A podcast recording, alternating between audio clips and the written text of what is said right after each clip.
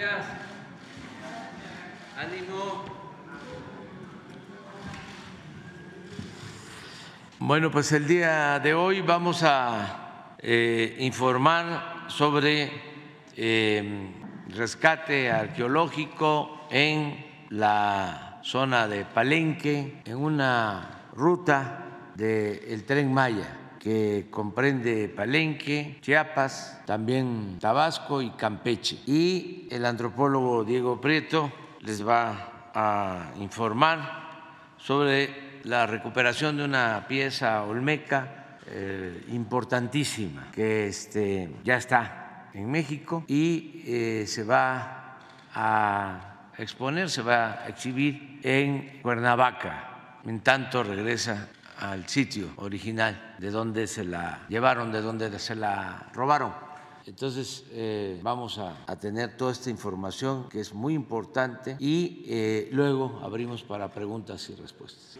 Muy buenos días, presidente, compañeras y compañeros de los medios y todos los que nos siguen en esta conferencia matutina cotidiana. vamos primero a dar cuenta de los avances del salvamento arqueológico en el proyecto Tren Maya que como ustedes saben se ha hecho cargo de cuidar que esta gran obra prioritaria eh, cuide, conserve eh, y salvaguarde el patrimonio cultural y natural y también una relación generosa y justa con las comunidades en el entorno.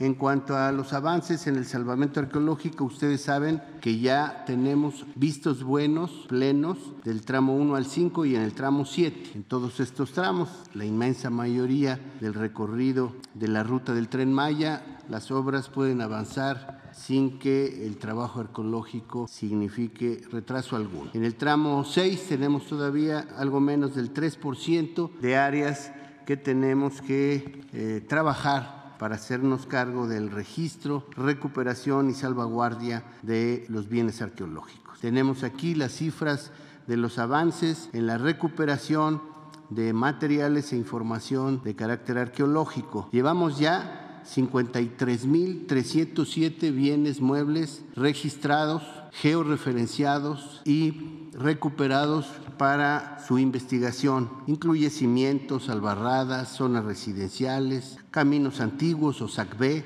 basamentos, plataformas y em, cualquier otra clase de estructuras como altares y enterramientos humanos. Pueden ustedes observar que en lo que respecta a fragmentos de cerámica, popularmente conocidos como tepalcates, pero que aportan enorme información, tenemos un incremento muy grande de más de 100 mil fragmentos, toda vez que los que corresponden al tramo 6 y 7 no se habían reportado porque todavía no estaban en proceso de contabilización. De manera que ahora hemos eh, recuperado más de 1.059.551 fragmentos de cerámica que todavía en algunos casos hace falta proceder a su limpieza, su clasificación y ordenamiento.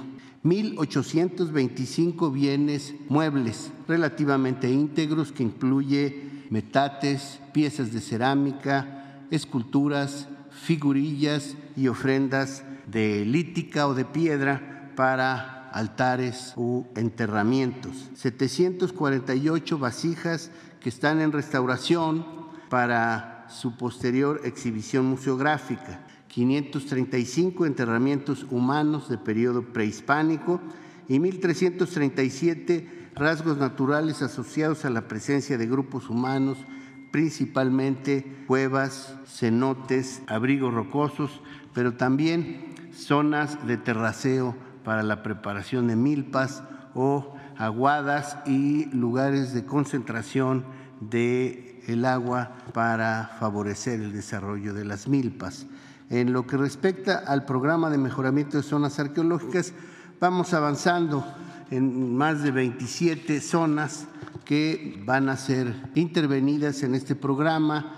Gracias también a que el presidente nos ha pedido que los jóvenes arqueólogos que están trabajando en salvamento, una vez que terminen las tareas ahí, puedan incorporarse a la investigación, mejoramiento y cuidado de las zonas arqueológicas en el entorno de la vía férrea. Vamos a pasar a la que sigue. Quisiera eh, como ha dicho el presidente, anunciarles con enorme regocijo que la pieza conocida antes como Monumento 9 de Chacalcingo, por la numeración que tenían los arqueólogos, conocida también como Monstruo de la Tierra o Portal al Inframundo, está en México, está en el estado de Morelos y hoy mismo invitamos a todas y todos a que acudan al Museo Regional de los Pueblos de Morelos, Palacio de Cortés en Cuernavaca, para que la puedan apreciar. De verdad es una pieza muy impresionante la importancia histórica de esta pieza arqueológica de más de 2.500 años de antigüedad se compara con la de las icónicas cabezas colosales de la cultura olmeca. Esta, por supuesto, también es una pieza olmeca, pero muy distante del área, digamos, original o, central de la, de la cultura olmeca, que es la zona del sur de Veracruz y el estado de Tabasco. Se trata de una escultura en bajo relieve que mide 1.8 metros de altura y 1.5 de ancho y pesa casi una tonelada. Representa a una criatura fantástica cuyas fauces abiertas simbolizan el acceso al inframundo y figuran el ingreso a una caverna. De acuerdo con los arqueólogos especialistas, su enorme fuerza visual avasallaba a los observadores erigiéndose como una muestra del poder alcanzado por los gobernantes de Chacalcingo en el periodo preclásico medio que va del año 800 al año 400 antes de Cristo. Se desconoce cuándo salió del país, pero gracias a una publicación del arqueólogo David Grove en 1968 se intuye que se encontraba en Estados Unidos desde mediados del siglo XX. Estamos, por siendo, trabajando con algunas personas eh, ancianas, algunas personas mayores en la comunidad de Chalcalcingo que nos dan testimonio de que algunas vieron la pieza y de cómo llegaron con engaños a llevarse este monolito. Gracias a las gestiones del gobierno mexicano, esta pieza, Tesoro Nacional, ha regresado a nuestro país y tras un periodo de exhibición en el Museo Regional de los Pueblos de Morelos, Palacio de Cortés, volverá a la zona arqueológica de Chacalcingo en Morelos, de donde nunca debió haber salido. Mi patrimonio no se vende.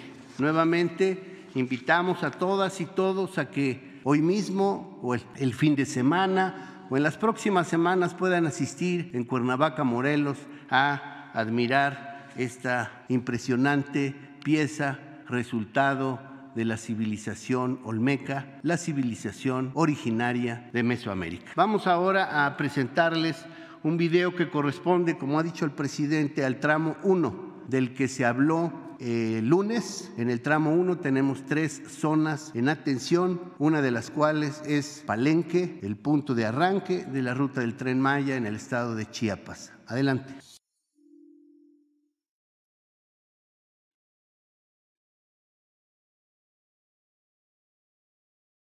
Las obras del tren Maya Seda-Balán avanzan, y junto con ellas, la más extensa investigación de salvamento arqueológico que haya tenido lugar en la región Maya en toda su historia, que nos aporta infinidad de materiales, registros e información de enorme valor para el conocimiento de la gran nación maya mesoamericana, así como los trabajos del programa de mejoramiento de zonas arqueológicas, Promesa Tren Maya, que favorecen el estudio y la conservación de las zonas existentes en el entorno, mejorando los servicios y dispositivos para ofrecer una mejor comprensión y disfrute de los sitios.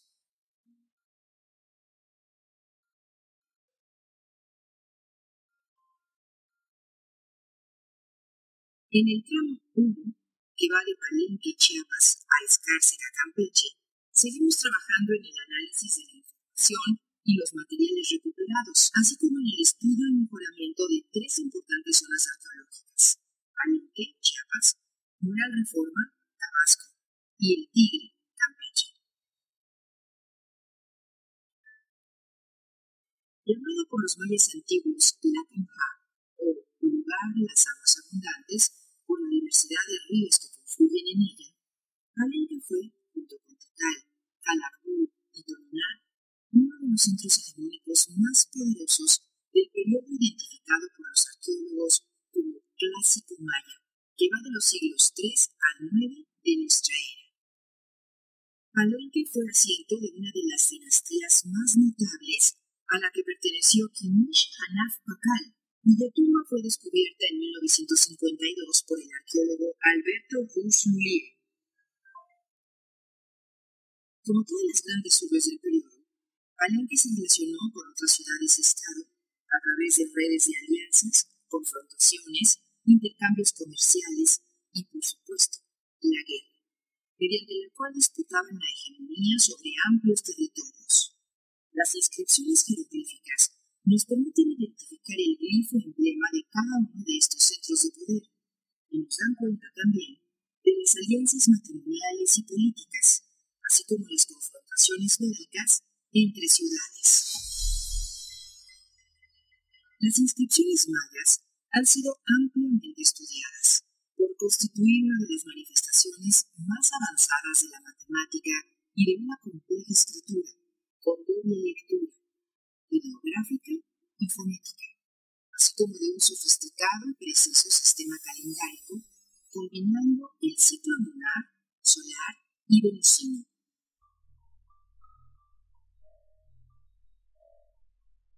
La antigua ciudad maya de Palenque, patrimonio mundial, es una de las zonas que reportan mayores avances en el promesa, de modo que llevamos ya un 90% de avance en la construcción del centro de atención a visitantes, que incluirá medidas sustentables en su diseño y será el punto inicial de la visita de los viajeros, permitiendo ordenar el acceso y las actividades relacionadas con el comercio de artesanías y la oferta de servicios. En el interior de la zona se trabaja en mejoras como los nuevos servicios sanitarios que implicaron un salvamento para asegurar la integridad de una plataforma prehispánica. Nunca antes excavada, dando como resultado hallazgos importantes, logrando recuperar navajillas de obsidiana y pedernal que nos llevan a presumir la presencia de un taller de lítica en que los mayas de esta ciudad labraban herramientas para la caza, la alimentación o el sacrificio, piezas únicas que se encuentran en proceso de limpieza y registro para su posterior análisis e interpretación. Otro importante hallazgo es el cráneo de una mujer que presenta deformación craneal e incrustaciones de piedras preciosas en la dentadura, lo que nos habla de su influencia y prestigio en la sociedad palencana, ofreciendo una oportunidad para profundizar en la comprensión del papel de la mujer en la sociedad maya de su época.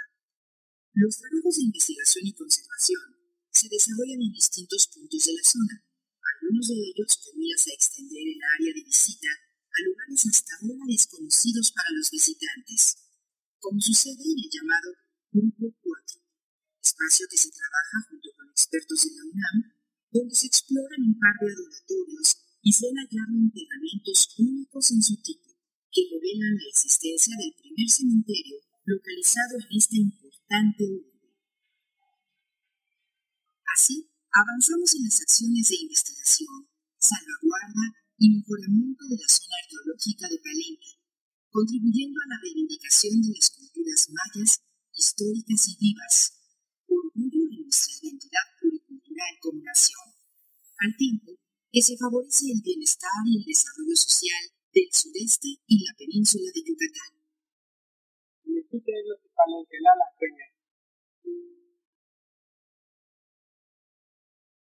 Muy bien, vamos.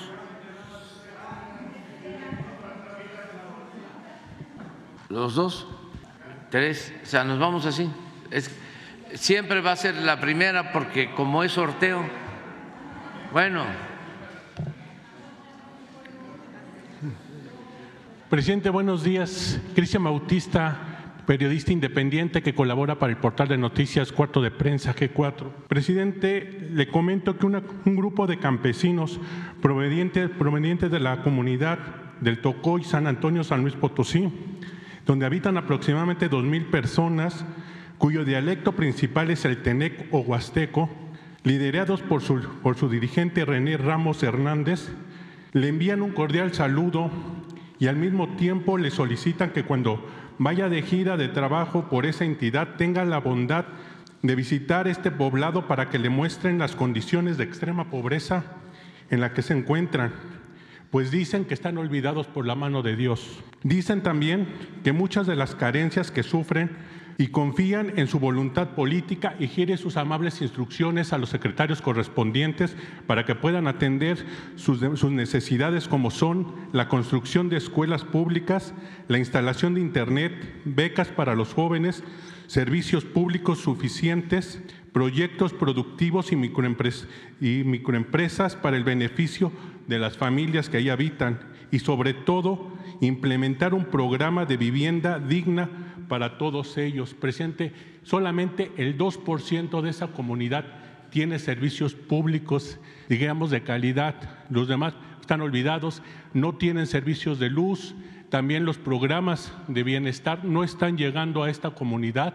Los, eh, tanto el programa de adultos mayores como becas para los jóvenes recorren una distancia muy grande para bajar a la cabecera para poder tener eh, señal de celular o internet Hay muchas, muchas carencias en esa comunidad en San Luis Potosí y confían en su voluntad, presidente, para que estos problemas se puedan resolver. Ellos están con usted y están esperando una respuesta. También me hicieron llegar unas imágenes de las condiciones en que están viviendo, mire, esas son las condiciones en que están viviendo los campesinos de esa, o estos indígenas y le envían un, un saludo y dice que que esperan una respuesta de su parte, presidente, que gire sus instrucciones para que puedan ser atendidos en lo que resta de, de su sexenio, porque el gobierno estatal no les hace caso. Entonces, ¿qué les puede decir a esto, presidente? Bueno, que nos dejas eh, la solicitud, la petición, y los van a visitar de mi parte. Van a ir hasta la comunidad a atenderlos. Son muchas Va a ir necesidades. el coordinador Carlos Torres. Sobre todo, presidente, la el vivienda. asesor eh, técnico de la presidencia, el que me ayuda a todo esto. Sobre todo vivienda, es lo que más le piden, es, lo- es es la petición número uno de ellos, la vivienda, este, para tener una vivienda, ellos dicen tener una vivienda digna, digna como la que usted ha prometido, como la que usted ha entregado en otras, en otros este, lugares del país, así es que ellos esperan de, de la misma manera que sean atendidos, confían en usted y le tienen toda, toda la confianza en su gobierno, presidente. Sí, los van a visitar. Nos dejas nada más este, el escrito. Está bien, presidente. En una segunda pregunta, presidente, hay quejas en Quintana Roo en contra de la Junta de Conciliación y Arbitraje y del Poder Judicial, quienes, de acuerdo con diversos trabajadores, los afectan con sus sentencias y favorecen a los empresarios. Está el ejemplo de Gerardo Miravent, quien lleva 15 años luchando en contra del grupo Escaret, de los señores Quintana, Pali y de la familia Constantes Madrazo. La Junta, después de 15 años, emitió un laudo donde se solo condena a un grupo a pagar 300 mil 300 mil pesos a las instituciones de seguridad social, mismo que después fue perdonado. Además, esa misma Junta emitió otro laudo condenatorio con un sueldo mucho menor al real en contra del trabajador. Ambos casos están en revisión de amparo que, resolvió la magistrada Laura Granados Guerrero del primer tribunal vigésimo, vigésimo séptimo circuito. Existen dudas al respecto de la actuación de la magistrada Granados, toda vez que se le identifica como muy cercana al grupo Escaret. Desde Quintana Roo preguntan los trabajadores, ¿hasta cuándo el Poder Judicial seguirá favoreciendo los intereses de los poderosos empresarios por encima de los trabajadores? Nos dejas también la petición y vamos a establecer comunicación con los trabajadores. Nos dejas este, sus datos y le voy a pedir a un abogado, a una abogada de la Consejería Jurídica de la Presidencia que establezca comunicación con ellos para que este, se vea cómo está su asunto y haya justicia.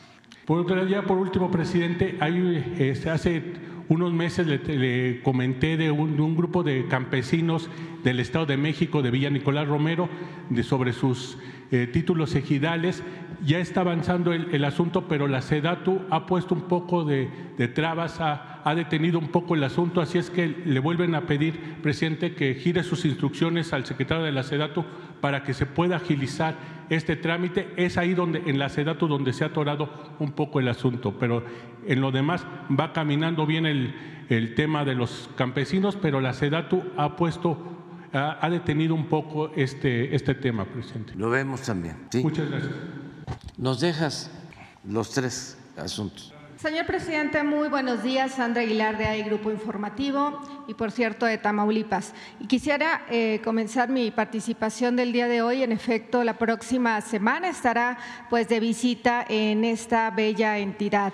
Han sido muchos los temas, además de la inseguridad que usted sabe que sigue presente en algunos municipios de la frontera. El tema sabemos que ya lo tiene y, bueno, en ese sentido, el día de hoy no voy a ahondar más. Sin embargo, hay un tema que sí preocupa y es el tema de salud. Como usted debe de estar enterado, en el municipio de Matamoros, en estos momentos, tengo entendido, se siguen buscando a más personas que se practicaron pues eh, cirugías estéticas y que pues debido a que cerca de 300 o 400 personas eh, son las que se están pues boletinando o buscando por haberse hecho estas cirugías en este municipio. Tengo una cifra de al menos 10 personas. Ya falleció una persona de Estados Unidos por el tema de la meningitis eh, siete personas más se encuentran, pues no sé si internadas o se encuentran enfermas con respecto a este tema, saber si usted tiene ya este, pues algún parte, porque no se ha hablado del tema, y bueno, eh, refiriéndonos ya que estamos en el tema de salud, también en el municipio de eh, Tampico Madero, en la clínica número 6 del Instituto Mexicano del Seguro Social, se reportaron que al menos... Em, Cinco niños eh, también fueron diagnosticados con alguna bacteria, cinco niños recién nacidos.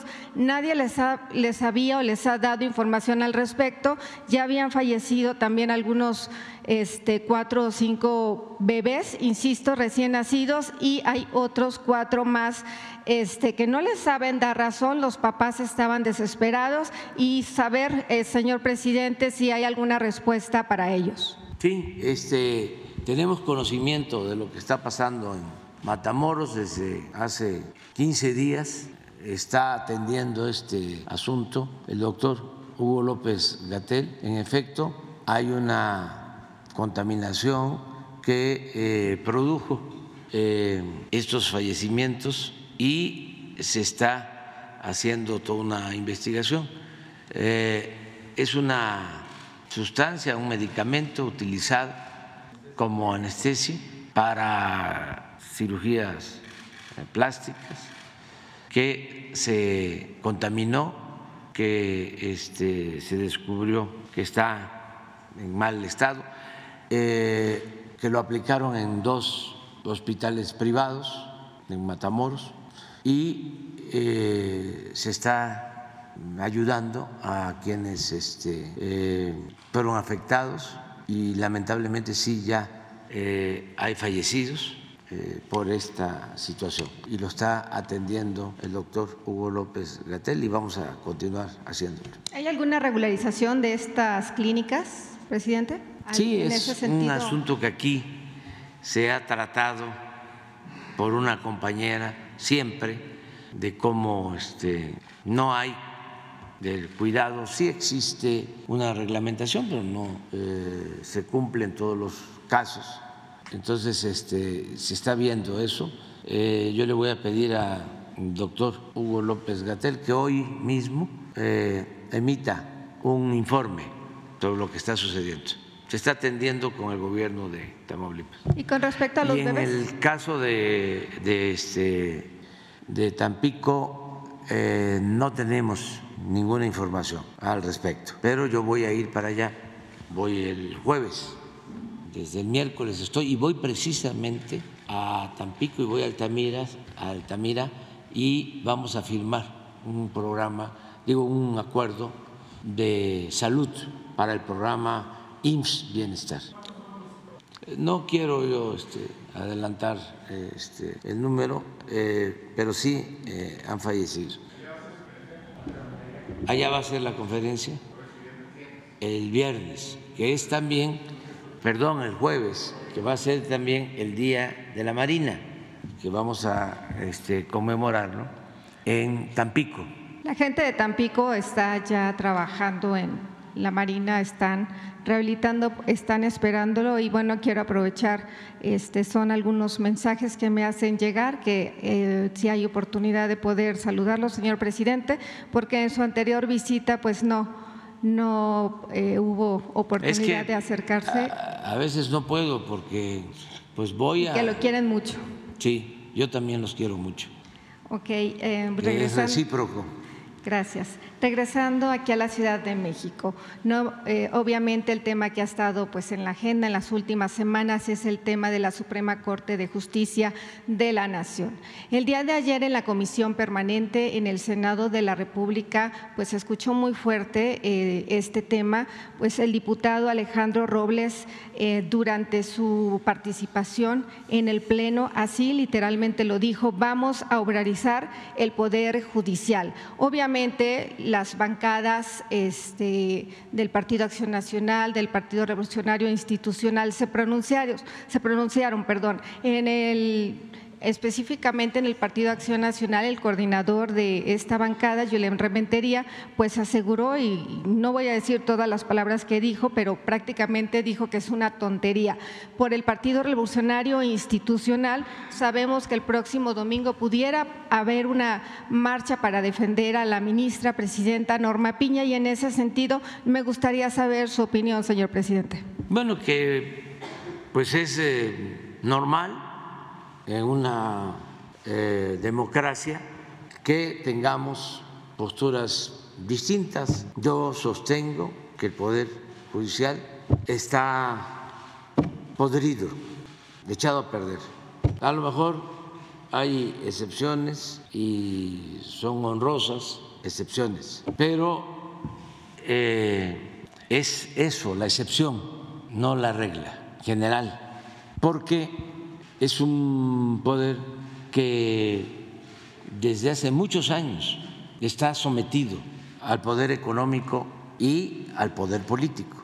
Ahora no este, tiene ningún sometimiento al poder político. Antes sí era el presidente el poder de los poderes. Formalmente había una división, un equilibrio de poderes el poder legislativo, el poder judicial, el poder ejecutivo. Pero en realidad esto tardó siglos. El poder de los poderes era el ejecutivo, era el presidente. Él ponía, quitaba diputados, senadores, gobernadores, magistrados, ministros. Era un poder omnímodo y se vinculaba con el poder económico. El poder económico y el poder político se alimentaban, se nutrían mutuamente. Entonces, con el cambio que se está llevando a cabo en nuestro país, para bien de México, se separa el poder económico del poder político. Por eso algunos están este, alterados, molestos, porque el poder político que debió actuar siempre como poder público, representar a todos, estaba al servicio de una minoría el pueblo no contaba, al pueblo se le utilizaba nada más para legitimar un régimen de corrupción y de injusticias y de privilegios. Por eso había elecciones, pero no olvidemos cómo eran las elecciones. En un tiempo, pues el que ganaba la presidencia obtenía el 90% de los votos. Cuando fue candidato a la presidencia el finado López Portillo, no hubo ni siquiera este, otro candidato. Y siempre, revisen la historia, era 80, 90%. Y todo era una formalidad porque la gente no votaba. Decían las elecciones, iban algunos a votar y todo lo demás lo hacían los de la mesa, los de las casillas, que recibían la papelería, por lo general eran los mismos, que ya sabían cómo hacer el trabajo y rayaban todas las boletas. Esperaban hasta las 12, una del día y como no llegaba nadie, dice, pues ya hay que empezar a hacer el trabajo y a rayar boletas y hacer los llamados paquetes electorales con las actas. Y ellos mismos decían, y a este partido si había algo, porque también crearon a los partidos paleros para simular de que había democracia. ¿Cuánto le dejamos a este? Pues ponle 10. Y a este otro partido, pues ponle 5. Y ya, así eran las elecciones. Luego, eh, los mismos que dominaban ante el hartazgo por el predominio de un solo partido desde 1929 hasta el 2000 idearon un mecanismo para eh, renovar el régimen autoritario, antidemocrático. Entonces, ellos mismos impulsaron un supuesto cambio. Es lo que se conoce como gatopardismo, que consiste en que las cosas en apariencia cambian para seguir igual. Entonces, pues ya saben ustedes qué sucedió con el cambio, entre comillas. Siguió lo mismo, la misma política económica, los mismos potentados. Por eso sostengo que en términos aristotélicos no ha habido democracia. Lo que había era una oligarquía, porque la oligarquía es el gobierno de la minoría, el gobierno de los ricos. La democracia es el gobierno del pueblo. Entonces, era una oligarquía con fachada de democracia. Ahora es distinto. Ahora eh, se están ya llevando a cabo cambios importantes. Por ejemplo, ya no mandan los que se sentían dueños de México. Ahora manda el pueblo. Y claro que no les gusta ni a los oligarcas ni a sus achichincles, voceros y dueños de medios de información, intelectuales alcahuetes, no les gusta. Y eh, por eso hasta emerge como nunca, sale a flote el clasismo, el racismo, cómo ahora los nacos van a este, gobernar y cómo los nacos son los predilectos, si antes los de la élite eran los hijos predilectos del régimen. No les gusta. ¿De dónde viene lo de naco? De totonaco, de la cultura totonaca. Entonces, en un tiempo, los que se sentían superiores empezaron a llamar naco al que consideraban de origen indígena o eh, pobre o humilde o del medio rural, porque se empezaron a sentir ¿no? de la moronga azul. Este, pero eso como se impuso durante mucho tiempo. Bueno, eso viene desde que nos invadieron los europeos para robar, para llevarse el oro, para llevarse la plata, pues tenían que justificar el saqueo, esgrimiendo o justificando el robo de los recursos naturales, hablando de que vinieron a civilizarnos. Estamos viendo la pieza olmeca, que es de 400 años antes de Cristo, el florecimiento, sobre todo cultural, político de los griegos, se dio en el 300 antes de Cristo. esta pieza es de 400 años antes de la era cristiana. Entonces, ¿había o no había civilización? ¿Vinieron a civilización? Claro que no. Lo que hicieron fue imponerse bárbaramente, reprimieron, exterminaron pueblos. Y si hablamos de civilización, ustedes saben que había más población en México antes de que llegaran los europeos que cuando obtuvimos nuestra independencia, tres siglos después. Para 1821 la población de México era menos que en 1521, cuando la toma de Tenochtitlan, 300 años, tres siglos. Entonces, si no creció la población, ¿dónde quedó la civilización? Si en tres siglos, en vez de crecer la población. Ya no hablemos de otras cosas. Se redujo. ¿Y saben por qué? Entre otras cosas, porque trajeron la viruela y los civilizadores en tres siglos no pudieron eh, crear, elaborar una vacuna que la descubren y la empiezan a aplicar a principios del siglo XIX, casi al tiempo que obtenemos nuestra independencia. ¿Cuánto tiempo llevó ahora conseguir la vacuna contra el COVID? Un año, dos años. Y los que vinieron a civilizarnos no pudieron en tres siglos crear una vacuna. Por eso se diezmó la población.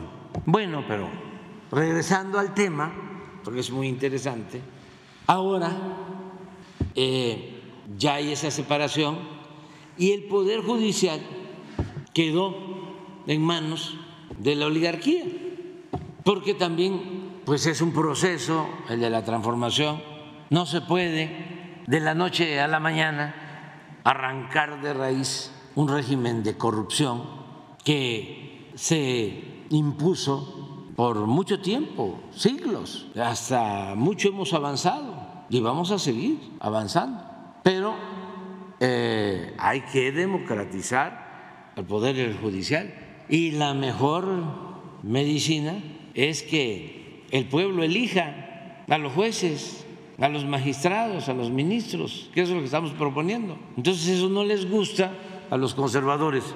¿Cómo le va a gustar a ese senador que habló del PAN? Sí, si él este, se ha beneficiado del Poder Judicial. Voy a poner un ejemplo para no estar hablando así en abstracto. Él eh, trabajó con Yunes Linares, es de Veracruz, y en el gobierno de Yunes, aquí está Diego, porque tenemos ese asunto todavía pendiente, por corrupción de los panistas, se permitió que se construyera una torre en la zona histórica del puerto de Veracruz. ¿No tienes por ahí la foto de casualidad? Un edificio en donde está el faro, en el malecón, que es una zona histórica emblemática. Enfrente está el castillo de San Juan de Ulúa y ahí construyeron un adefesio y se presentaron denuncias y amparos. No prosperó nada. Entonces, ¿cómo va a querer el senador dejar de mangonear en el Poder Judicial? Pero no es para pelearnos Qué bueno que se da este debate para que el pueblo sea el que decida.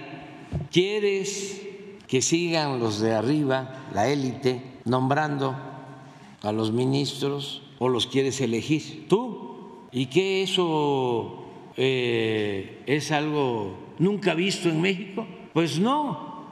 En la época del presidente Juárez y del presidente Lerdo se elegían a los ministros y fue el periodo de mayor legalidad o de los periodos eh, de mayor respeto a la Constitución, a las leyes y de impartición de justicia cuando se elegían a los jueces, a los magistrados, a los ministros. Miren eso que pusieron.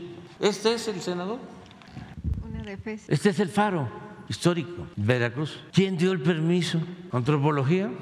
No pudo. No pudo el gobierno del Estado, aunque se están interponiendo denuncias contra los jueces, porque hay incluso hasta conflicto de intereses en este caso. ¿Mande? Sí, sí, fue un gobierno del PAN y los jueces al servicio de ese grupo al que pertenece este senador, que fue además también como información para la gente, fue el que trajo a los de Vox. Vox es un grupo ultraderechista, ultraconservador que actúa en España.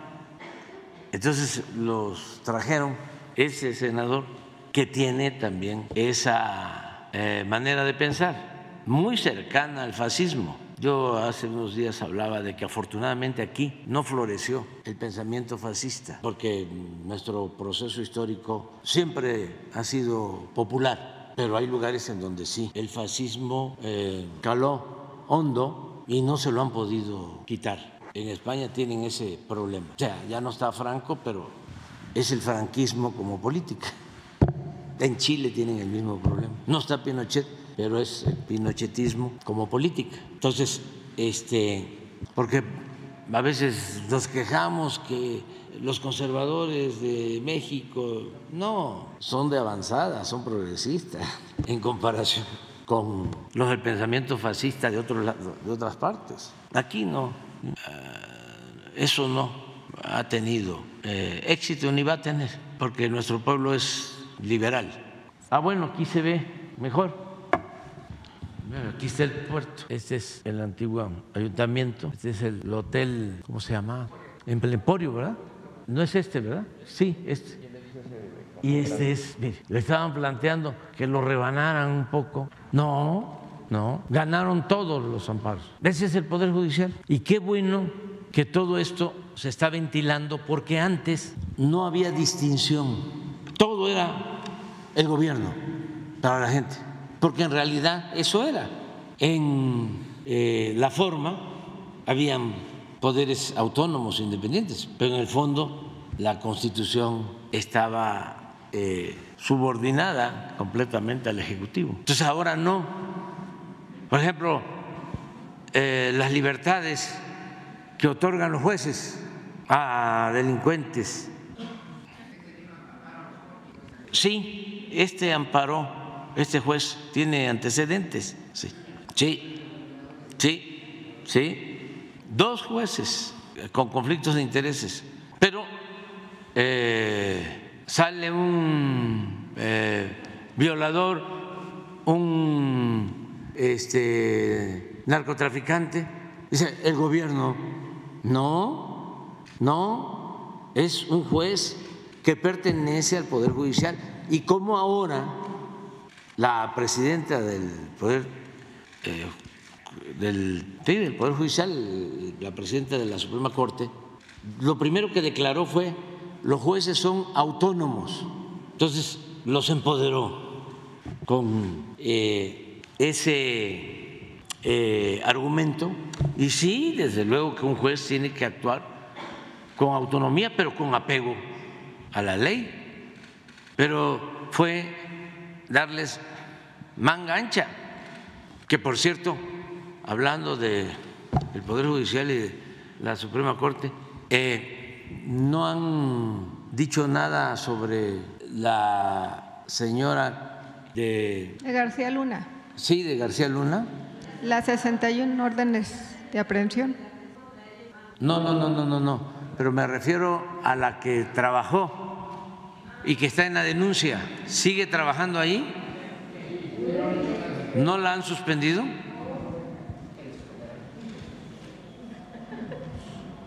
Ah, porque este no es bueno el ejemplo que están dando. Pero bueno, ya es otro. Sí, por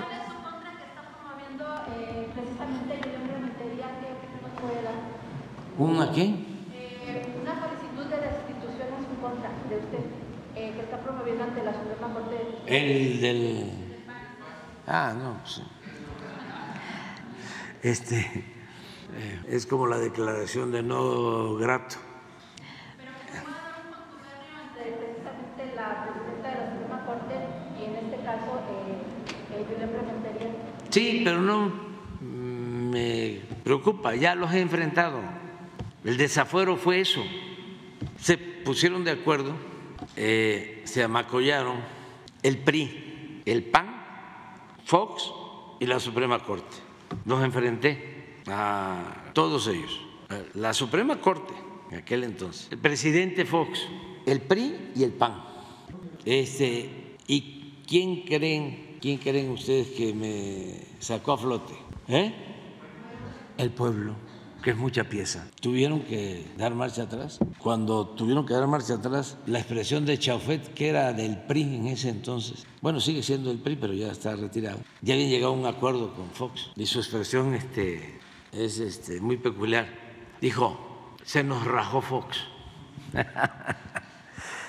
y los de la Corte, estaba Azuela y todos los ministros sacaron un manifiesto en contra de nosotros, contra mía. No, los del PAN, todos, me desaforaron, nada más que no pudieron. Entonces, nos conozco muy bien, por eso hasta este, ahora que decidieron cómo van a, ya les voy a cobrar derechos de autor, porque me están plagiando. Este, ya estoy viendo que van a terminar haciendo encuestas, ¿verdad? Eh, para allá van. Este, están pidiendo eh, firmas. Un millón. Un millón de firmas. Hay que tener cuidado porque las falsifican. ¿eh? Y no hablo al tanteo. Eh, tengo pruebas. Este, ahí se los dejo de tarea para que vean que sí falsifican firmas. Y este, pero bueno.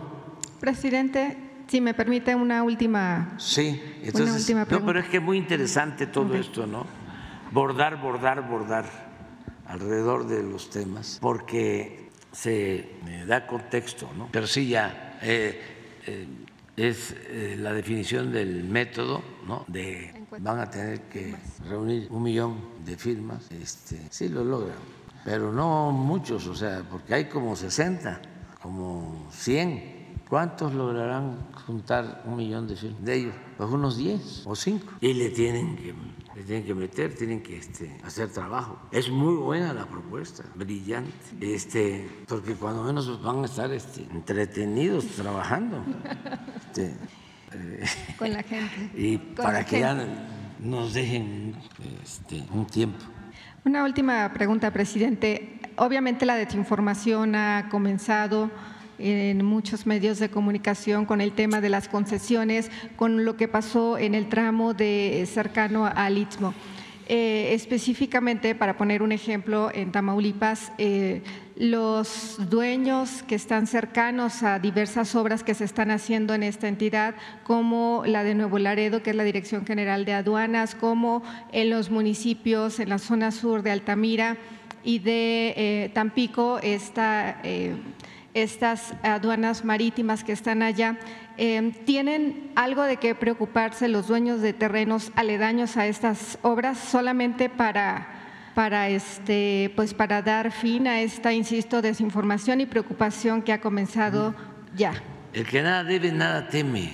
Ahora sí, se robaron los terrenos, si no son de ellos, pues entonces sí, van a, este, a tener problema algún día porque la justicia tarda, pero llega cuando hay un proceso de transformación. Pero el que trabaja y de conformidad con la ley eh, logra un patrimonio merece respeto. Nosotros no estamos en contra de los empresarios, estamos en contra de los traficantes de influencia, estamos en contra de la corrupción. Es que al país lo han saqueado y en sentido estricto no han sido empresarios, sino traficantes de influencia cercanos al poder cuando Salinas entregaron los bancos.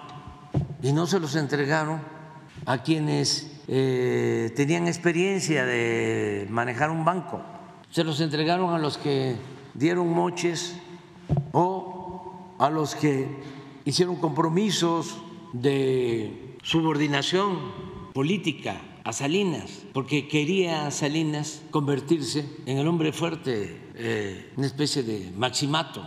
Entonces creó un grupo cercano a él, llamado Grupo Compacto, una nueva oligarquía, con los bienes del pueblo, porque fue cuando entregaron los bancos, fue cuando entregaron las empresas, cuando entregaron las minas. En ese entonces, les comento esto para los jóvenes, y lo pueden constatar en el Fondo de Cultura Económica puede ser que exista todavía un libro sobre todas las privatizaciones en la época de Salinas. Ellos les, le llamaban desincorporación, eufemísticamente, desincorporación de bienes públicos. Y eran las privatizaciones. Bueno, una especie, también le llamaban libros blancos. ¿Por qué digo que está difícil que encuentren el libro? Ahí también se los dejo de tarea a los libreros, este, los que venden libros antiguos, que es una joya también eso, aquí en, el centro. Ahí mismo, en los libros, viene cómo entregaron los bancos. Y es muy claro. Yo lo descubrí. Desde luego me ha llevado mucho tiempo, revisión de análisis, de estudio, pero empecé a ver de que le dan Banamex. Ahí está. Pues en este libro van a encontrar de que eh, luego de que entregan teléfonos de México a Slim, que lo quería, lo quería la empresa Teléfonos de México, la quería Roberto Hernández, para contentar a Roberto Hernández, le dan Banamex. Este banco que está ahora en, este, en la polémica, se lo entregan. Pero volvemos a lo mismo. Todo lo tenían que hacer legal. Entonces, lanzaban convocatorias para eh, los, eh, las entregas, subastas. Entonces le entregan a Roberto Hernández Banamex, pero el que quede en segundo lugar viene la segunda subasta, eso está en este libro, y el que quedó en segundo lugar cuando subastaron Banamex se queda en primer lugar cuando entregan Bancomer. El que quede en segundo lugar cuando se entrega Bancomer, le entregan Serfín.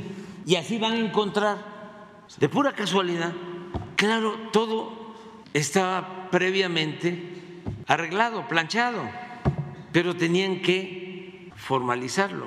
Entonces, esto es lo que hicieron eh, durante el gobierno de, Salinas. Y es lo mismo, eh, quisieron mantener el salinismo como política. Y lo lograron porque se peleó Cedillo con Salinas, pero el salinismo como política, la entrega de los bienes continuó, porque a Cedillo le tocó entregar los ferrocarriles nacionales. Y ahí se fueron todos hacia adelante. Entonces, eh, en aquel entonces un banquero famoso, que no era banquero, era un traficante de influencia cercano al poder, dijo, ¿quién lo iba a imaginar? Yo que siempre soñé con robarme un banco y ahora me lo entregan.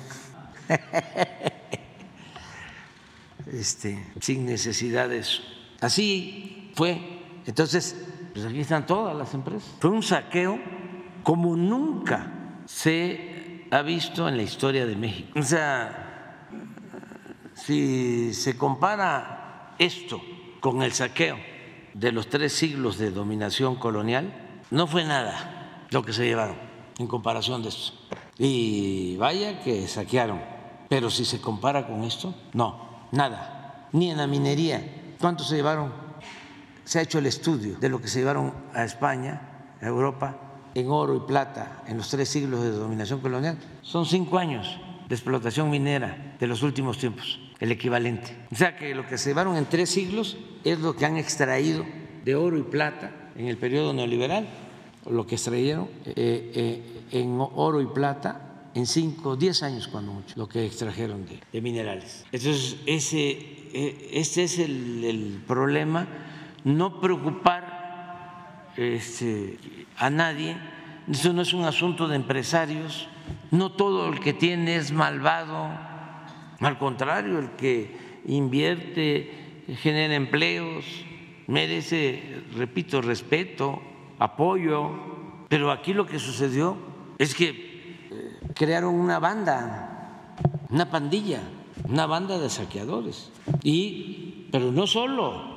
eh, se apoderaron de los bienes del pueblo, de la nación. Se apoderaron el Congreso.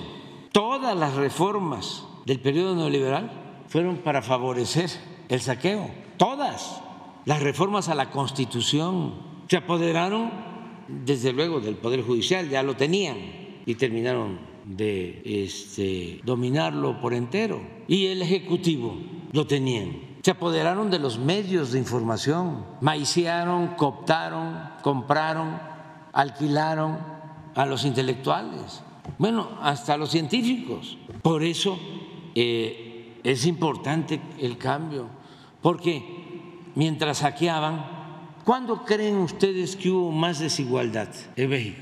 Sí, con Porfirio, pero en los tiempos actuales, modernos, con Salinas ¿Quieren que se los muestre? Pon la gráfica del Banco Mundial, ¿eh? del Banco Mundial. Cuando Salinas estaba entregando todos los bienes estos, cuando entró Salinas había un multimillonario en el mundo que aparecía en la lista de Forbes. En 1988 la revista Forbes empezó a publicar la lista de los más ricos del mundo. En 1988, la primera lista. Y solo aparecía una familia mexicana, los Garzazada, en el 88.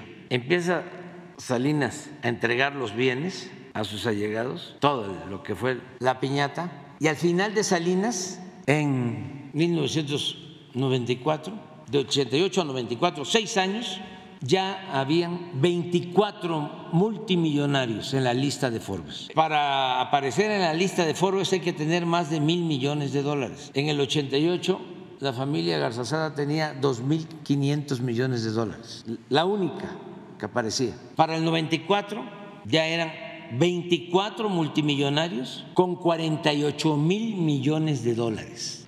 Ya México para entonces era el cuarto lugar en el mundo en multimillonarios. Más claro, pero miren lo que sucedió. Estos son, son datos del Banco Mundial y esta de la OCDE.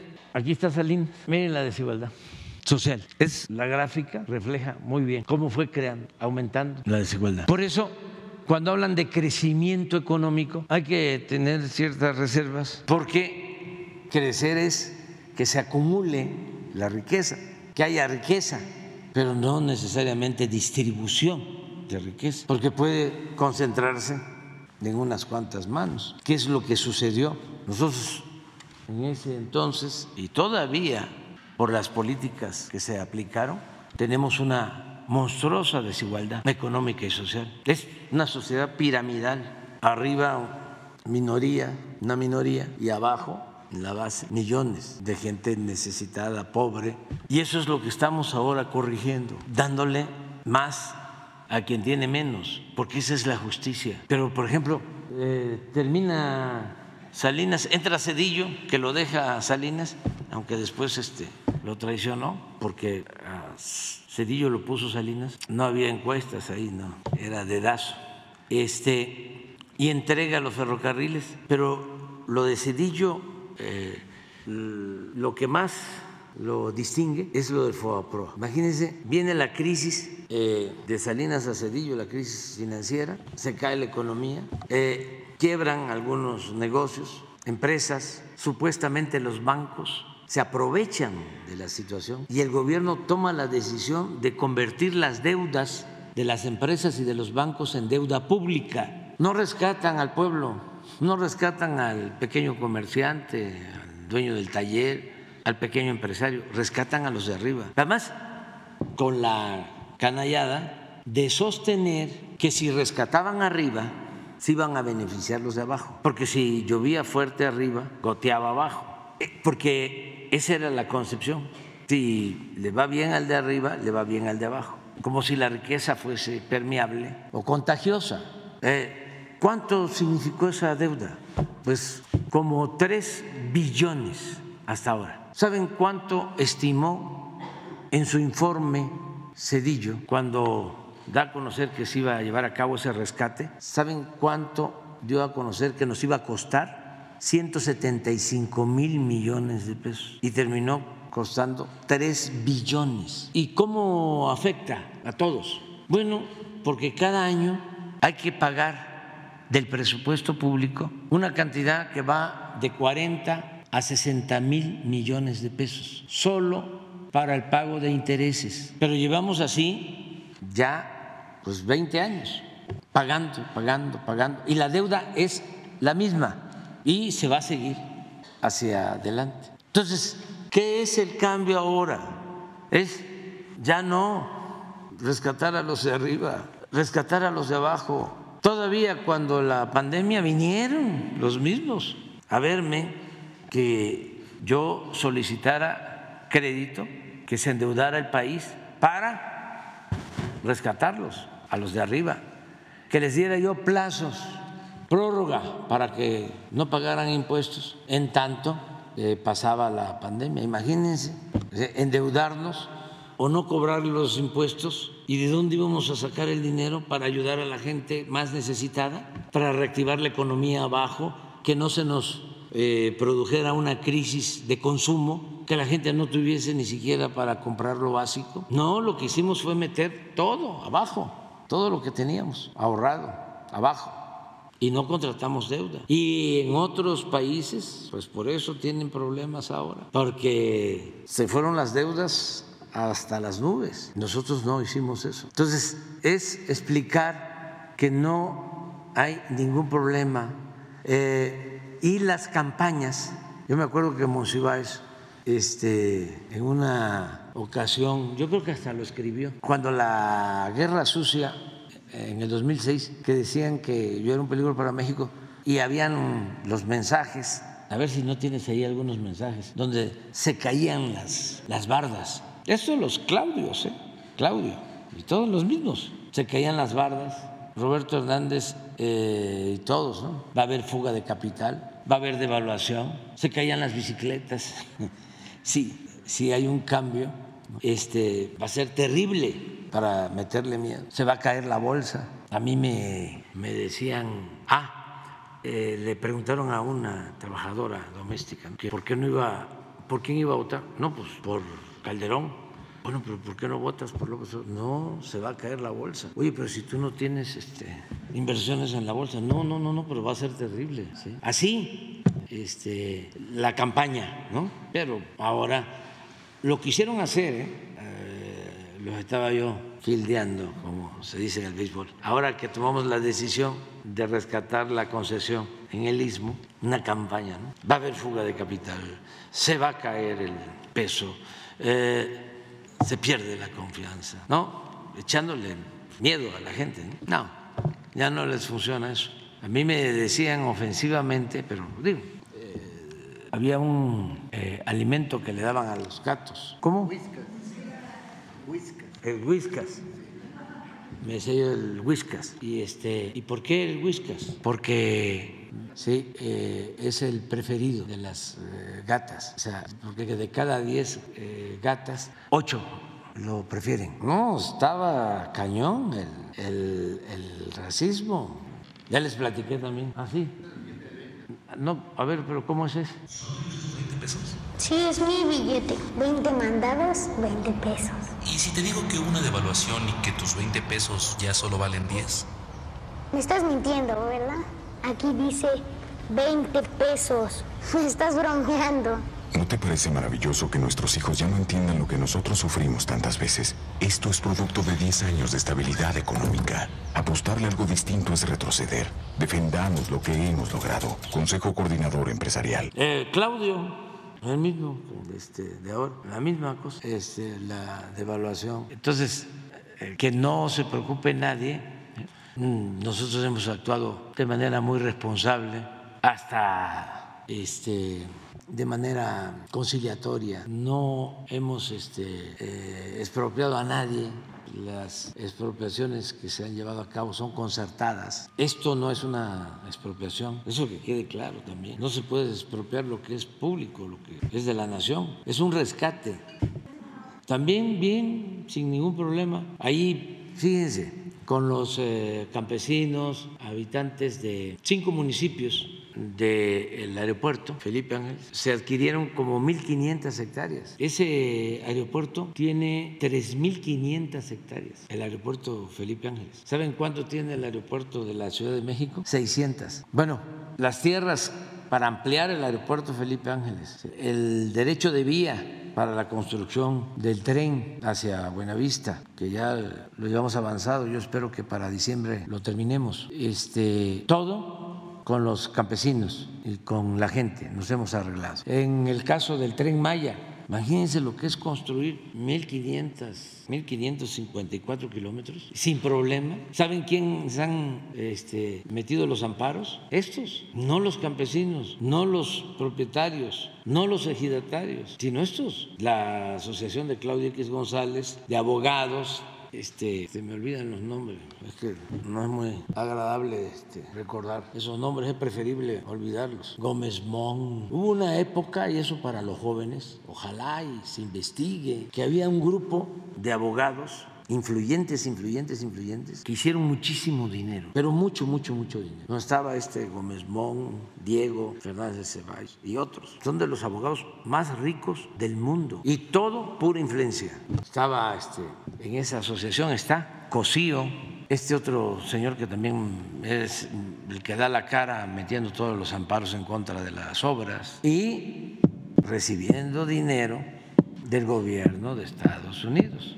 Eso no lo voy a dejar de comentar. También aprovecho para decirle al señor Santi que ayer se destapó. Ya ven que no este, fallé, que toda su politiquería ¿no? de los migrantes era porque quiere ser el candidato del Partido Republicano. Entonces ayer ya se destapó. Y lo mismo, lo que aplicó ya en Florida, una política antiinmigrante, ojalá y los hispanos de Florida despierten y no le den ni un voto que no se vote por los que persiguen a migrantes, los que no respetan a migrantes, porque el migrante, como se dice en la Biblia, merece respeto Hay que respetar, dice la Biblia, al forastero, no maltratarlo. Y también este, preguntarle a De Santi, porque una de esas, como son muy hipócritas, eh, puede ser que tenga migrantes trabajando este, a su servicio.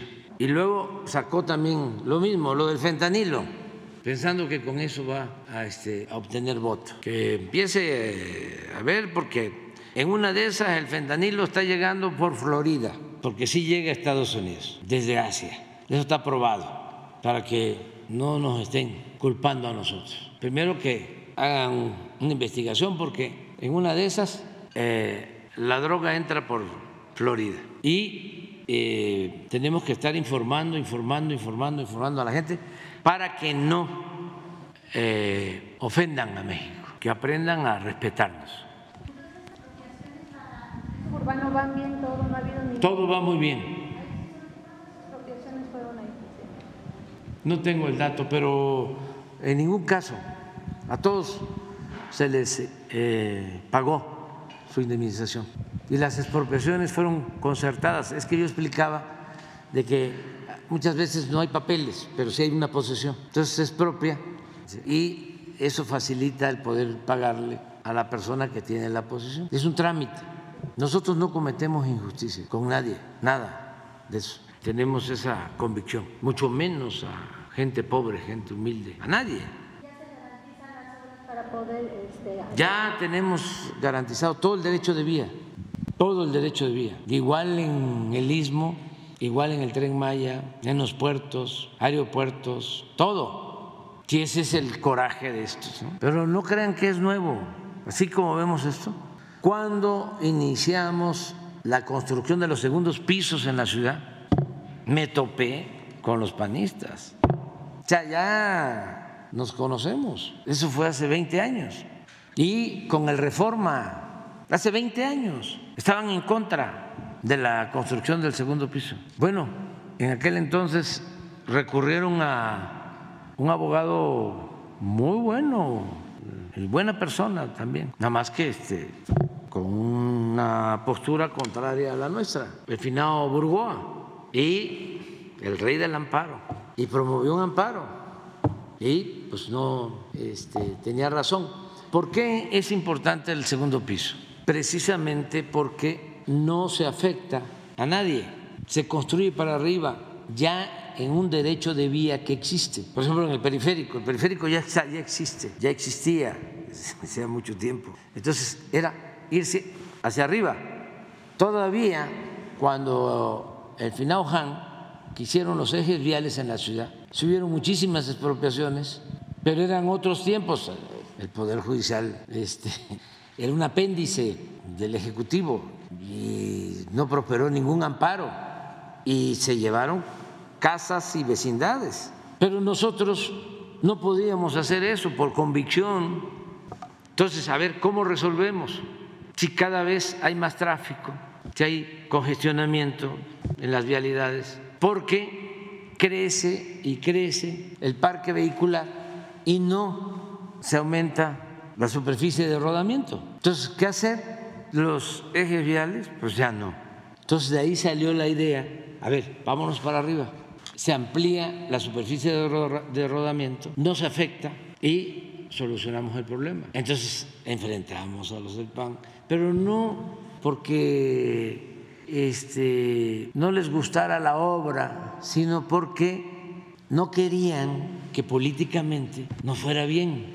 Imagínense los panistas que van a tener que usar el, el tren Maya, pero no es que no les guste el tren Maya, no, lo que no quieren es que nosotros hagamos obras porque no quieren que eh, la gente nos apoye porque si la gente nos apoya, ya ellos no van a poder mantener el régimen de corrupción, ya no va a poder eh, existir como era antes el gobierno al servicio de una minoría. Ese es el fondo del asunto. Bueno, en ese entonces se hicieron los segundos pisos. ¿Qué pasó después? Nos copiaron, terminaron copiándonos. Nada más que con la pequeña diferencia de que cobran y nosotros lo hicimos sin paga y ellos lo convirtieron en un negocio al grado de que un jefe de gobierno después de que yo salí me fue a ver, a consultar porque la misma empresa que maneja los segundos pisos en, el Estado de México y también en la ciudad quería comprar la parte que nosotros habíamos hecho de, de San Antonio a allá al asta de San Jerónimo, hasta bandera de San Jerónimo, por ahí, quería comprar creo que de 6, 8 mil millones de pesos, para que se cobrara en todos lados, hacerlo homogéneo, uniforme, ¿no? y que ese dinero se usara para otras obras en la. Y yo le dije, no, ¿cómo te vas a meter en un problema? No lo hagas. Y no se hizo afortunadamente. Entonces, nosotros no hemos tenido problemas porque la gente nos ayuda, nos apoya,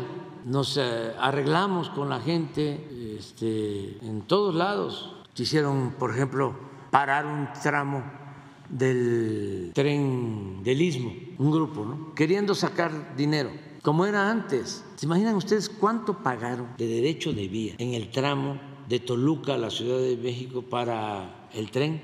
Carretadas de dinero, mucho más que lo que costaba la obra, porque todos eh, querían dinero, dinero, dinero. Veían todo como botín y como los de arriba daban el mal ejemplo, pues todos. Pero ahora ya se sabe de que el dinero del presupuesto es dinero del pueblo, de todos. Bueno, pues allá en el Istmo, un grupo, ¿no? También quería. Primero empezaron cobrando. No, nos arreglamos con 10 millones. No, con 5. Si no, paramos. No, pues paren. Bueno, dos. No, nada. Y la misma comunidad la misma gente, vámonos, en asamblea, afuera. No queremos líderes charros, extorsionadores, corruptos. Y esto en general, porque se llevaban muchísimo dinero. Ah, y la bandera, eh, el medio ambiente, el rescate al campo, el apoyo a los pobres. No les llegaba nada a la gente. Solo cuando había elecciones es que empezaba la repartidera de despensas, frijol con gorgojo, molinos, machetes, aparatos electrodomésticos, materiales de construcción, pollos, patos, chivos, borregos, puercos, cochinos, marranos. Pero ya no, ya eso se acabó, ya la gente no acepta eso, ya se ha avanzado muchísimo, la gente no vende su voto porque eso es vender la conciencia, eso es vender el futuro de los hijos, es hipotecar el futuro de los hijos. Imagínense el que compra votos y llega al gobierno, además no es cosa de solo de imaginar, es que nos tocó vivir eso, de cómo les compraban los votos y luego iba la gente a verlos porque necesitaba que los atendieran con algún servicio y los corrían del ayuntamiento. ¿A qué vienes? Si a ti ya te di dinero, ya te compré el voto, así te canallas. Y llegaban a robar. Era un negocio lucrativo. Gasto tanto en la campaña, compro tantos votos, llego y me robo el presupuesto. Habían candidatos que este, llevaban juguetes y pelotas y a nosotros nos decían, ustedes no dan nada. Estábamos en los pueblos. ¿Y qué van a dar? Justicia. No, no, no, no, no, no, no, no traen nada. Ya estaba convirtiéndose en hábito. Afortunadamente la gente es muy eh, inteligente. El pueblo de México es muy inteligente. Y ya se dio un despertar. ¿Cuándo van a, detener el cambio de mentalidad? Nunca, ya no, ya se echó a andar esta transformación, porque tiene que ver con las conciencias, con la revolución de las conciencias. Entonces, adelante. Gracias, señor presidente. Muy buenos días a todas y a todos. Liliana Noble de Pulso Saludable. Señor presidente, tuve la oportunidad de platicar con la secretaria de Igualdad e Inclusión del Gobierno del Estado de Nuevo León, Marta Herrera. Ella me platicaba acerca del estrés hídrico tan importante que sufre no solamente este estado, sino todo el país y, muchas ciudades del resto del mundo. Ella me comentaba que tienen un programa muy interesante que se llama Ciudadanos de A100. Eh, eh, la Organización Mundial de la Salud dice que eh, los seres humanos podemos utilizar 100 litros de agua al día eh, y eso incluye las necesidades básicas del organismo, es decir, el agua que bebemos, más todas las, el resto es para eh, lavarnos las manos, la ropa, el aseo, etcétera. Ella me comentaba que han hecho un escrutinio en algunas localidades del estado en donde per cápita por persona gastan alrededor de 300 litros. Entonces se les ocurrió la idea de hacer esta acción de ciudadanos de a 100 para concientizar a la población de utilizar al menos 100 litros y eh, me decía que también eh, las empresas han contribuido con aguas potabilizadoras de agua, eh, se han hecho procesos de regulación para mejoras en el uso del agua de las empresas. Pero también me decía que desafortunadamente existe eh, el desvío de los ríos, que esto es eh, eh, algo que es ilícito, y también la mal utilización o el robo de los pozos. También tuve la oportunidad en esta investigación del estrés hídrico de platicar con Enrique Francisco Galindo Ceballos, el alcalde de, de San Luis Potosí, en donde también hay un problema muy importante de estrés hídrico. Él me decía que la ciudadanía tiene esta idea de que si yo gasto 100 pesos en agua, los pago, pero si el siguiente bimestre eh, utilice más y son 500, pues también los pago. Entonces ahí la conciencia de la gente es que eh, pensamos desafortunadamente que, que si gastamos más y tenemos para pagarlo, no pasa nada. Entonces a mí me gustaría preguntarle si el gobierno federal no estaría pensando en que sería un buen momento de establecer una campaña a nivel nacional para concientizarnos sobre el ahorro y el buen uso del agua. Hay 200 días, por ejemplo, en, Durango, en donde no ha llovido y, el ganado ya empieza a sufrir de ello. Hay una propuesta eh, por parte de eh, la secretaria Raquel Buenrostro sobre la prohibición prohibición para la explotación del agua para uso industrial en 16 estados de la República Mexicana, que me parece muy, muy interesante, pero sería como sumatorio y no estoy descartando que sea muy, muy, muy buena la utilización, pero insisto, ¿Sería factible, sería posible que a través de, espectaculares, tal vez de comerciales, eh, y que contaran de entrada, con, por supuesto, con pulso saludable para la, publicación de esto, hacer una campaña para concientizarnos? Presidente, dicen algunos de los expertos, y esperemos que no sea así, que las futuras guerras pudieran ser eh, no por territorios o por algunos asuntos políticos, sino por granos y por el agua. Me gustaría conocer qué opina al respecto. Esa sería mi primera pregunta gracias. Atender el problema del agua, este, seguirlo atendiendo y lo que tú planteas eh, ayuda, el que no se desperdicie el agua. Eh, eso nos corresponde a los ciudadanos y eh, debe de haber campaña de orientación con ese propósito. Allá en Nuevo León había un actor que este, ayudaba mucho porque tenía un mensaje que recuerdo eh, decía, ciérrale, es de allá, de Nuevo León, ya hace algunos años. Eh, entonces, sí, hacerlo. Nosotros vamos a seguir con estas campañas de orientación nutricional, eh, lo de el agua, lo de las drogas, el, hacer conciencia del daño que causan las drogas, sobre eso, básicamente. Lo otro es orientar también a que el presupuesto en estados, en municipios, se destine a la reparación de fugas. Nosotros calculamos que se deben de estar eh, perdiendo por fuga de agua un 30% del abasto en las ciudades, son instalaciones ya antiguas que requieren reparación, pero como no luce no se invierte en eso. Prefieren hacer ahí un arco triunfal o un monumento. Este, o destruir y volver a construir la plaza principal de ese tipo de, obras, de relumbrón, y no lo otro, que es importantísimo. Imagínense si hay un programa para combatir fugas, nosotros lo hacíamos aquí en la ciudad, se invertía con ese propósito, año con año. Igual año con año invertíamos para desasolve de presas, para que en épocas de lluvia no haya inundación, encharcamientos, eufemísticamente hablando. Eh, los vasos reguladores los desasolvábamos. Por eso también nos opusimos siempre a que en el lago de Texcoco se construyera el aeropuerto, porque es un vaso regulador. Entonces, eh, hay muchas cosas.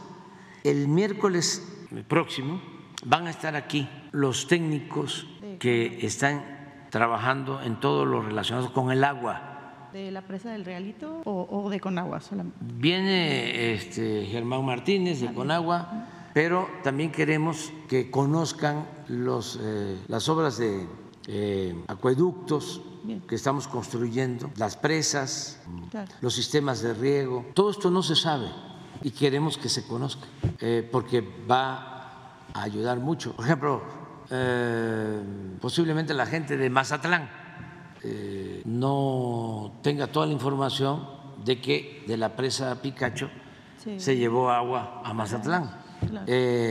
a lo mejor no todos en el sur de Sinaloa saben que estamos haciendo un acueducto de la presa Picacho a Concordia para que tengan agua y informar a la gente de Nuevo León cómo va el avance del acueducto del Cuchillo 2, que este, ahora en vez de sequía se nos inundó eh, esa zona, llovió bastante, eh, las plantas de bombeo se inundaron y también las zanjas que se están haciendo, porque son 100 kilómetros de acueducto y nos va a demorar la obra Afortunadamente no hubo sequía como el año pasado, porque el propósito era terminarla en junio. Vamos a terminar eh, a finales de julio, pero eso ya resuelve el problema en eh, Monterrey, la zona conurbada. Pero informarles de muchas cosas que estamos haciendo con relación al agua y este, un plan que se tiene para cuidar el agua.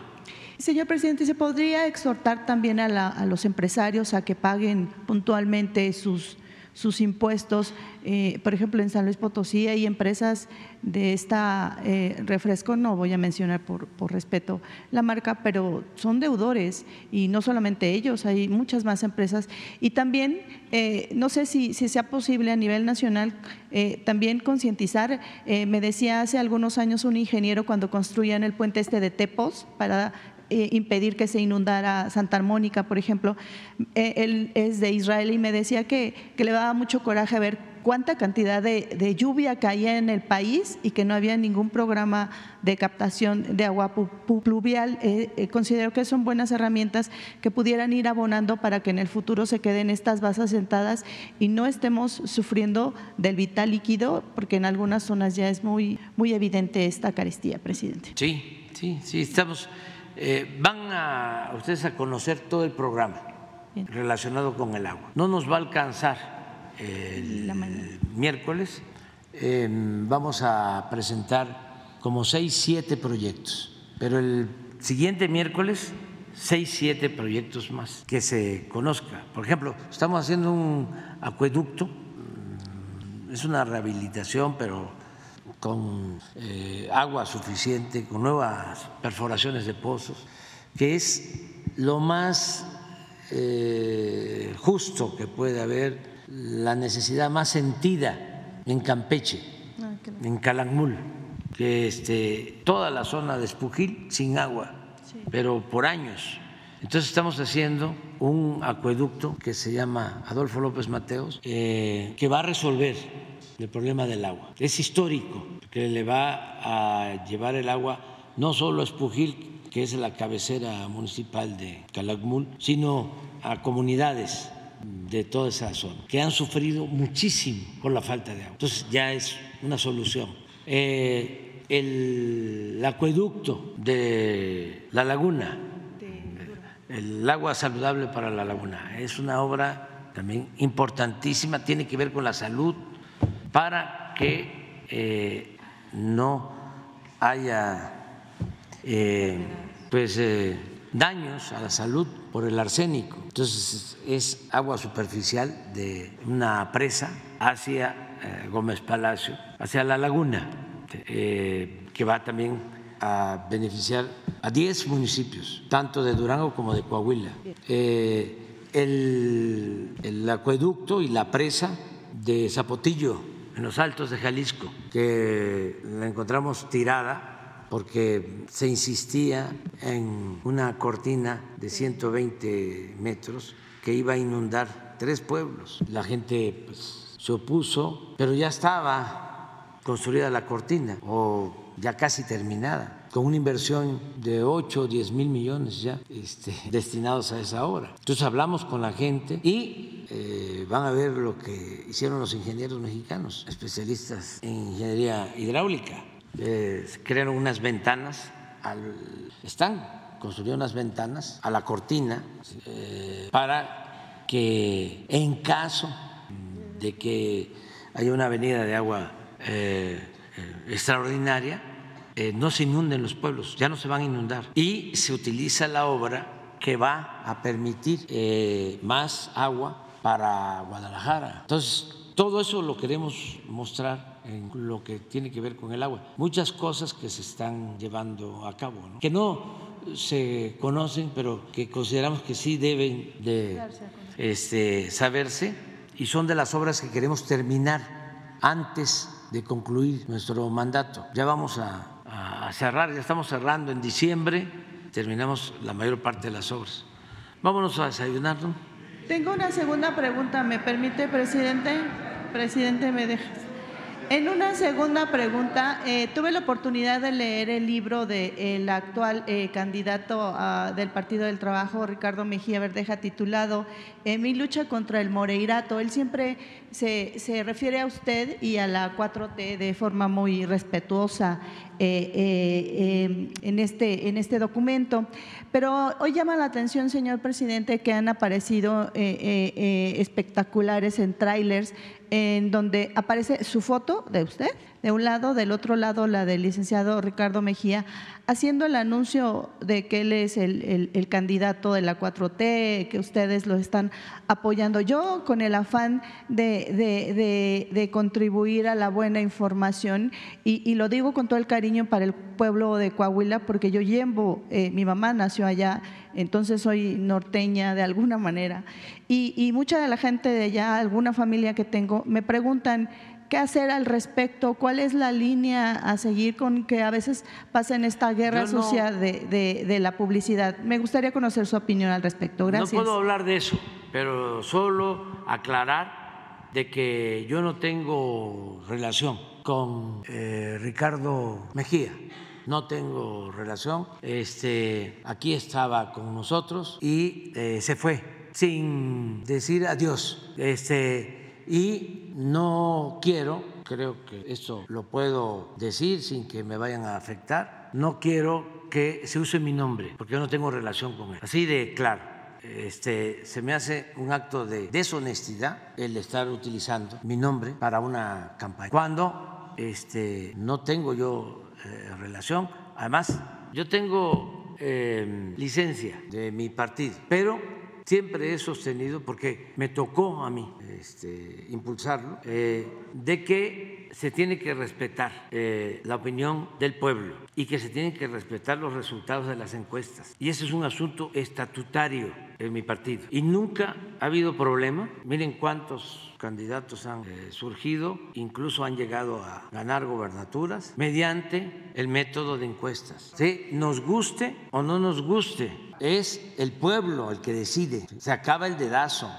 Puede ser mi hermano, mi hijo, pero se somete a una prueba, a un escrutinio, a una consulta, a una encuesta y el pueblo dice no, no. Entonces, eso debe de quedar muy claro. No he eh, inclinado la balanza en favor de nadie ni lo voy a hacer. Se acabó el tapado, se acabó el dedazo. Entonces, eh, que nadie se deje engañar. Yo no tengo este, candidatos eh, favoritos, no. Si él ganó, él es el candidato. Si él ganó la encuesta.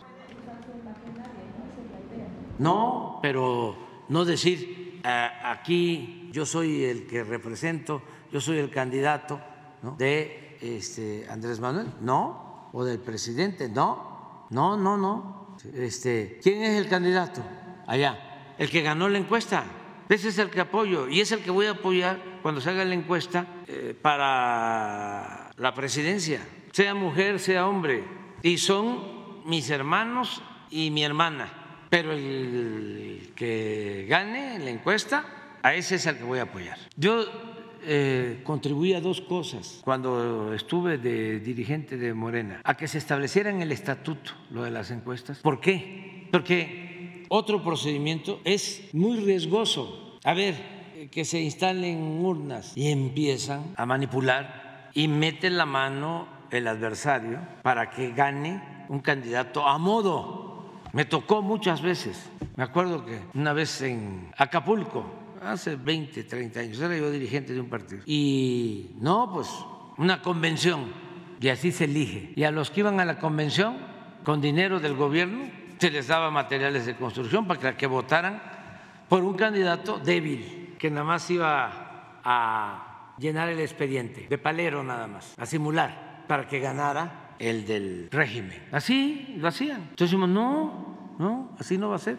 Vamos a ver realmente quién quiere la gente. El pueblo no se equivoca o se equivoca menos. Entonces, son de esas cosas que este, fuimos haciendo en todo el proceso de lucha, que como afortunadamente este, nos menospreciaban, eh, no nos impidieron que se eligiera así a los candidatos. Y es de los pocos partidos que tiene ese método de elección democrático, que son las encuestas. No se dieron cuenta, porque imagínense, otro método es confrontación, es pleito, es ruptura. Así, ¿cuántos candidatos en los últimos tiempos de las gobernaturas han salido por encuesta. Todos.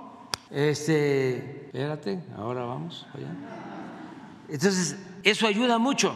Y lo segundo, que me siento muy orgulloso, las listas para los diputados plurinominales siempre eran los achichincles de los líderes. Hagan una revisión de los este, diputados y senadores. Hay quienes nunca han este, participado como eh, candidatos de mayoría, siempre en las listas. Ahí se acomodan, siempre salen, pero pluri.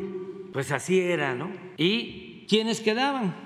supuestamente convenciones, ¿no? reuniones de congreso, de consejo, y siempre los cercanos a los líderes. Bueno, metían hasta a sus esposas, sus hijos, sus familiares, y a lo seguro, porque el que va de candidato en un distrito de mayoría tiene que pedalearle para ganar con los votos. Acá les garantizaban el número uno de la lista, el número dos, se iban hasta de vacaciones y ya regresaban ya cuando pasaba la elección, directo al Congreso. Entonces eso cambió. ¿Qué hicimos?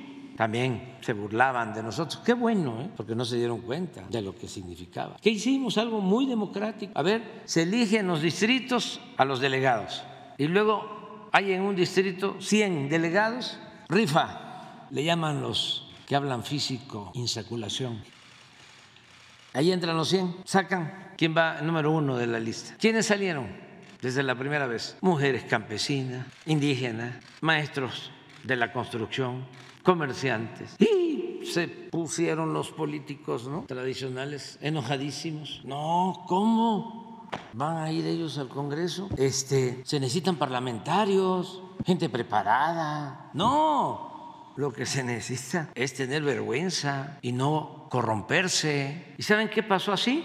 esas mujeres campesinas, esos obreros, esos maestros, esos comerciantes, ninguno traicionó, ninguno, y actuaron con rectitud, como hasta ahora. O fue dos cambios. Por eso yo hablo mucho de la suerte y de que este, me dieron por muerto, políticamente hablando, varias veces, y eso eh, en realidad me salvó la vida, porque cuando Calderón estaba la represión en alta, pues eran los tiempos de García Luna, yo andaba visitando los pueblos, me reunía yo con 10, con 15, con 20 gentes, construyendo desde abajo, y claro me dieron por muerto, políticamente hablando. Le preguntaban a Calderón, ¿y dónde anda el que fue su competidor? Ahí anda, se reúne con tres o cuatro. Gracias a eso no se ocuparon de mí durante bastante tiempo. Este, entonces, las encuestas, eh, ese es el método estatutario. Entonces, ah, me voy con otro partido, pero sigo siendo no el candidato de no, no, no.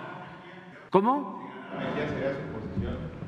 No, este, institucionalmente no habría ningún problema. No tengo problema con los que gobiernan. Tengo yo la obligación de atender a todos, de gobernar para todos. Nada más en esta cuestión política decir, no, yo este, apoyo, sea, no lo puedo hacer este, público y no es en este caso, pero apoyo a los que ganan las encuestas. O sea, es nada más. O sea, lo demás eh, es eh, eh, manipulación y se me hace deshonesto.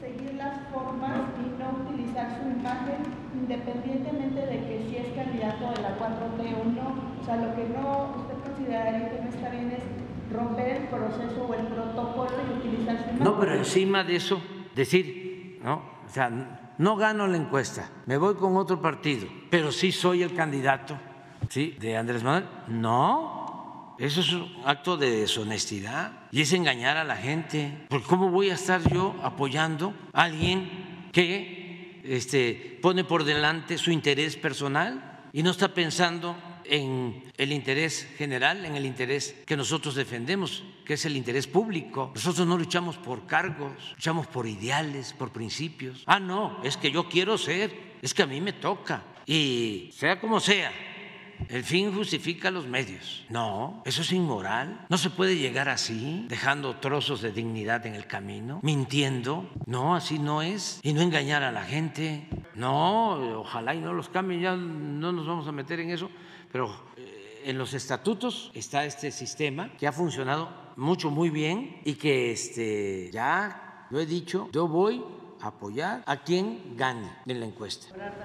Pues ese es su asunto. Este, no creo que diga eso. ¿eh? Lo que pasa es que tú representas, con todo respeto a proceso, y eh, ustedes son este, especialistas en amarrar navajas.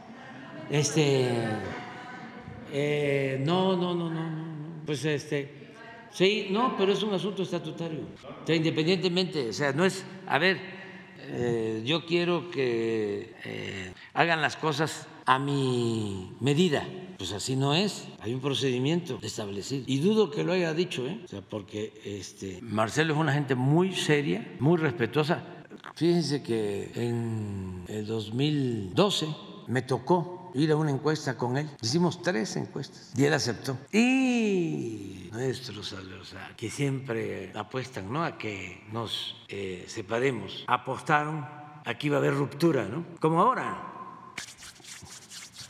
que se frotan las manos. Y Marcelo, muy bien, no escuchó el canto de las sirenas, se puso cera en los oídos. Entonces, si fuese otra persona, pues a lo mejor, ¿no? Pero él ya sabe de este método.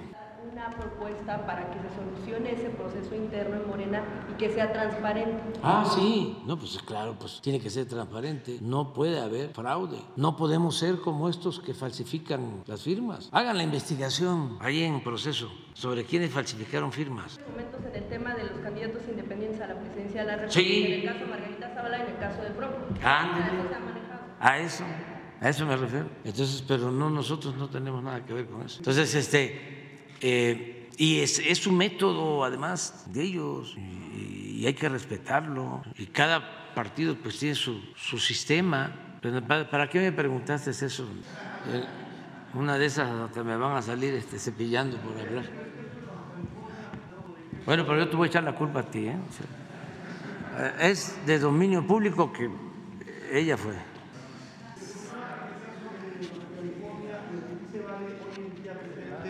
Apoyar a estas eh, mujeres que sí lograron este, que el pueblo las eligiera, es decir, en el caso de la gobernadora María del Pilar de la Olmeda, los alcaldes eh, morenistas. Eh, hoy en día los enemigos están con todo allá en, en la región, ahí sí hay que apoyar a este tipo de... Ah, claro, claro, este, a Marina del Pilar dices, claro, una mujer extraordinaria de gobernadora y a la presidenta municipal de Tijuana, todo nuestro apoyo. Eh, sí, este, eh, sobre todo contra la presidenta municipal, se llama... ¿Monserrat Caballero? ¿Mande? ¿De Tijuana? De Tijuana. Monserrat Caballero Ramírez. Monserrat Caballero. Montserrat Caballero es migrante de, de Oaxaca, una mujer extraordinaria. Sí, sí Montserrat, eh, gente humilde, trabajadora, honesta, que últimamente ha estado recibiendo este, eh, golpes y agresiones y amenazas. No está sola. Montserrat, o tiene todo nuestro apoyo, todo nuestro respaldo. Ella y Marina, y eh, todos los que gobiernan en los municipios, no solo de Morena, de cualquier partido. Es que hay este, quienes eh, quieren eh, protección, quieren comprar plazas como era antes para eh, vender droga o para traficar con droga. Entonces cuando se topan con mujeres, con hombres, autoridades honestas que las hay, en los municipios de todos los partidos, gobernadores, gobernadoras, entonces empieza la presión. Yo les he dicho cómo era antes, este, en algunas ocasiones. Como ya llevo mucho tiempo en esto, pues ya sí, no, y ya por eso cuando me dicen, oye, ¿por qué no se queda más tiempo? No, este, ya he estado mucho tiempo. Entonces aprende uno, conozco todo el país, todos los municipios, tengo esa dicha enorme, conozco todos los municipios de México y conozco estas prácticas, cómo comenzaron vendiendo las plazas, de que les ofrecían a los candidatos, te doy dinero y este, si ganas, me dejas eh, que yo te recomiende al secretario de Seguridad Pública. Y luego le fueron subiendo. sí, luego obra pública. Y luego ya los candidatos de ellos. Michoacán en una ocasión este, gana, este, no sé, 20, 30 candidatos y los mandan a buscar a todos, los de una banda, y les dicen, estas son las condiciones. Nosotros fue muy difícil porque eh, habían candidatos nuestros que ganaban, les hacían fraude y les decíamos, este, vamos a presentar la demanda, tenemos las pruebas. No, porque los amenazaban. Entonces así fueron escalando. Una vez un gobernador llegando, ya se los conté una vez aquí, que lo andaba buscando un empresario este, de ahí, de su estado, conocido, y que iba con otro empresario porque querían invertir allí en ese estado. Sí, cómo no, que venga, pues los gobernadores y los presidentes también, o sea, hay que promover la inversión este, en los estados. A ver, que venga, que van a invertir ya llegaron y no, pues queremos invertir, vengo de no sé dónde. Y él lo recibió porque el empresario que lo llevaba era una gente conocida ahí en el Estado. Y ya cuando terminan de hablar, sí, sí, todas las facilidades para invertir en el Estado. Se sale, se adelanta el empresario local y ya se queda el foráneo, el que supuestamente iba a invertir. Ya le dice, mira, la verdad, gobernador, es que nosotros nos dedicamos a esto, a la droga. Y este, estamos entregando, venimos entregando tanto mensual. Se lo entregamos a fulano de tal, del anterior gobierno. Como él estaba entrando queremos decirte que a quién le vamos a entregar ahora, porque queremos seguir trabajando. Aquí no te vas a, no te preocupes por nada, no va a haber ningún problema, nosotros cuidamos, nada más que dice el gobernador que eh, le salió este, a plomo, ¿no? Y le dijo, no, no, eso ya se acabó. No, pero ¿cómo nos vamos a ir? No, se me van, se me van. Y no, ¿cuánto más? Ponle, no, se me van. Todavía en ese tiempo no estaban tan alzados como ahora, ¿no? Como los dejaron empoderados, porque se acuerdan cómo era en la época de García Luna, ¿no? Cuando este, uno de la banda le dice al otro, porque se estaban uniformando, ¿cómo se llamaba la agencia que supuestamente perseguía a los la AFI. Les ponían los trajes del AFI para ir a combatir a los otros, ¿no? O sea, porque era proteger a unos para combatir a los otros. Entonces dijo él, pues, entonces ya somos policías, ¿sí? Quiere decir que ya trabajamos para ellos. No, tonto, ellos trabajan para nosotros. Pues así era. Entonces les dijo, eh, se armó de valor ahí seis meses o tres meses. Ah, porque le dijo, no, pues no nos podemos ir así, ¿no? Porque eso lo hacemos en otros lados. Tres meses de plazo. Y cumplieron, se fueron. Y renunció la mitad de la policía. o sea, se llevaron también a la mitad de la policía. Entonces, eso era, eh, eso pasaba. Ahora que lo digo con todo respeto, ¿no? porque se ponen muy exigentes los del gobierno de Estados Unidos. Digo con todo respeto. Eh, la agencia encargada de calificar el aeropuerto que regrese el aeropuerto a categoría 1. Entonces, se cumple con todos los requisitos, pero sobre todo los aeropuertos ahora están en manos de gente que cuida a los pasajeros, que cuida que no se roben las maletas. Podemos informarles de que prácticamente no hay robo de maletas en el aeropuerto de la ciudad, que está a cargo de la Secretaría de Marina, desde luego decomiso de droga, orden. Entonces, y se ha cumplido con todo para que regrese el aeropuerto a categoría 1. Entonces le dije al secretario de Comunicación, coméntales amablemente a los de Estados Unidos de que cuando los narcos manejaban el aeropuerto de la ciudad era categoría 1. ¿Y dónde estaban ellos? O sea, eh, por eso eh, lo hicieron también en el caso de Colima, que hay una gobernadora muy honesta y valiente, Indira, pero también presión y presión y amenazas y queriendo se meter.